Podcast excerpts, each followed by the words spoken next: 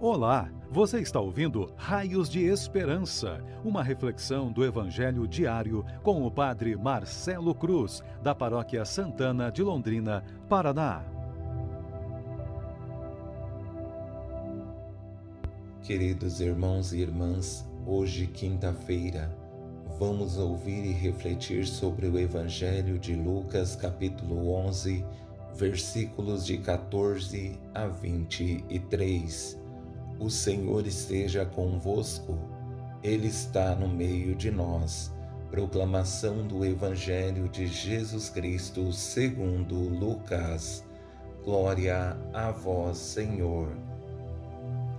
Naquele tempo, Jesus estava expulsando um demônio que era mudo. Quando o demônio saiu, o mudo começou a falar e as multidões ficaram admiradas. Mas alguns disseram: É por Beuzebu, o príncipe dos demônios, que ele expulsa os demônios. Outros, para tentar Jesus, pediam-lhe um sinal do céu. Mas conhecendo seus pensamentos, Jesus disse-lhes: Todo reino dividido contra si mesmo será destruído, e cairá uma casa por cima da outra. Ora, se até Satanás está dividido contra si mesmo, como poderá sobreviver o seu reino? Vós dizeis que é por Beuzebu que eu expulso os demônios. Se é por meio de Beuzebu que eu expulso os demônios, vossos filhos os expulsam por meio de quem? Por isso, eles mesmos serão vossos juízes. Mas se é pelo dedo de Deus que eu expulso os demônios, então chegou para vós o reino de Deus. Quando um homem forte e bem armado guarda a própria casa, seus bens estão seguros. Mas quando chega um homem mais forte do que ele, vence-o, arranca-lhe a armadura na qual ele confiava e reparte o que roubou.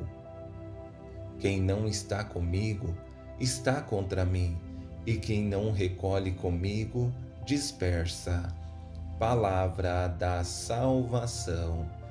Glória a vós, Senhor. Queridos irmãos e irmãs, somente uma pessoa de fé é capaz de ver a ação de Deus nos pequenos detalhes e consegue perceber esse Deus que é amor, transformando toda a realidade de sua vida por isso, é preciso que tenhamos a sensibilidade de perceber a ação de Deus nos eventos cotidianos e também nos grandes acontecimentos. Com a experiência que o Evangelho nos apresenta, percebemos que o milagre realizado por Jesus não é o mais importante, porque o mais exigente na pessoa é aprender a enfrentar o seu orgulho e fazer um caminho de conversão. Sendo assim, quero conduzir nossa reflexão a partir de quatro palavras que serão motivações para continuarmos firmes no caminho e sermos para esse mundo raios de esperança. A primeira palavra é admiração, a segunda, inveja, a terceira, sinal e a quarta, decisão.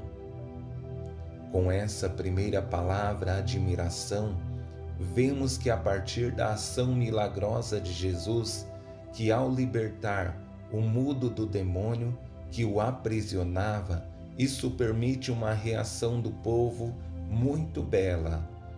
Quando o demônio saiu, o mudo começou a falar e as multidões ficaram admiradas.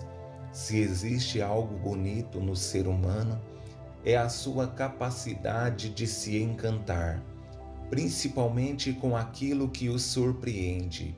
É isso que acontece depois que Jesus liberta essa pessoa que sofria com a ação demoníaca.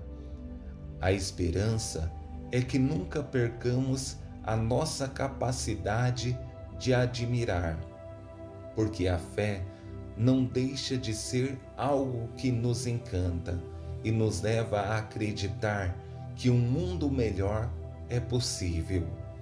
Mas pode acontecer o contrário conosco. Outro sentimento que destrói, nos afasta de Deus e da comunidade, a inveja. O grande problema da inveja é o sentimento de eu não ter ou não poder fazer algo e não querer que o outro tenha ou possa fazer esse algo que seja melhor que eu. Isso foi o que aconteceu com algumas pessoas que acompanharam esse milagre, cheios, cheias de inveja, disseram: É por Beuzebu, o príncipe dos demônios, que ele expulsa os demônios. Outros, para tentar Jesus, pediam-lhe um sinal do céu.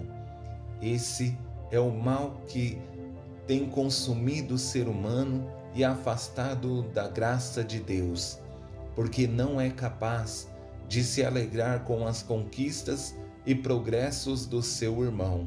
Isso o impede de crescer como pessoa de fé, como ser humano e como alguém de bem.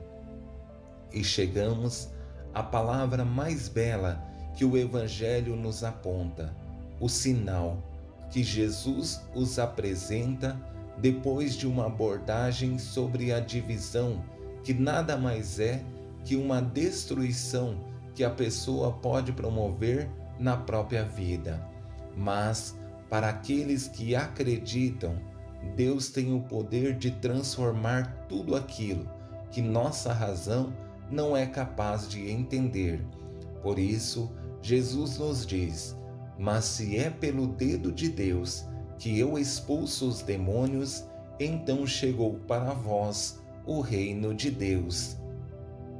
É esse dedo de Deus que vem conduzindo nossa vida, nos dando motivações para nos tornarmos pessoas melhores. Perceber que seu amor é o um encanto e a motivação de nossas vidas para nos tornarmos cristãos melhores e mais que falar sobre a nossa fé, conseguirmos testemunhá-la com a própria vida. Depois de vivermos a beleza da fé, não dá para parar naquilo que nos encanta somente. É preciso que tenhamos a coragem de tomar uma decisão, chegar à conclusão sobre o caminho que queremos seguir. Por isso, Jesus conclui esse evangelho com uma frase forte e uma motivação para percebermos o que queremos. Quem não está comigo está contra mim, e quem não recolhe comigo dispersa. Tomar uma decisão não é simples, porque não é uma opção de gosto que tenho, mas sim uma certeza da fé que nos impulsiona a assumir aquilo que queremos para a vida. Estar contra Jesus pressupõe negar seus projetos. Recolher com ele tem por finalidade abraçar a sua vontade e permitir que o amor divino nos envolva e nos faça pessoas melhores. O objetivo que o Evangelho nos apresenta é que na vida não podemos estar em cima do muro Precisamos tomar uma decisão sobre o lado que queremos estar. Se for com Jesus, seremos felizes e conseguiremos testemunhar a presença divina em nossas vidas. Caso contrário, o prejuízo será grande. Louvado seja nosso Senhor Jesus Cristo, para sempre seja louvado. O Senhor esteja convosco ele está no meio de nós. Abençoe-vos, Deus Todo-Poderoso, Pai, Filho e Espírito Santo. Amém.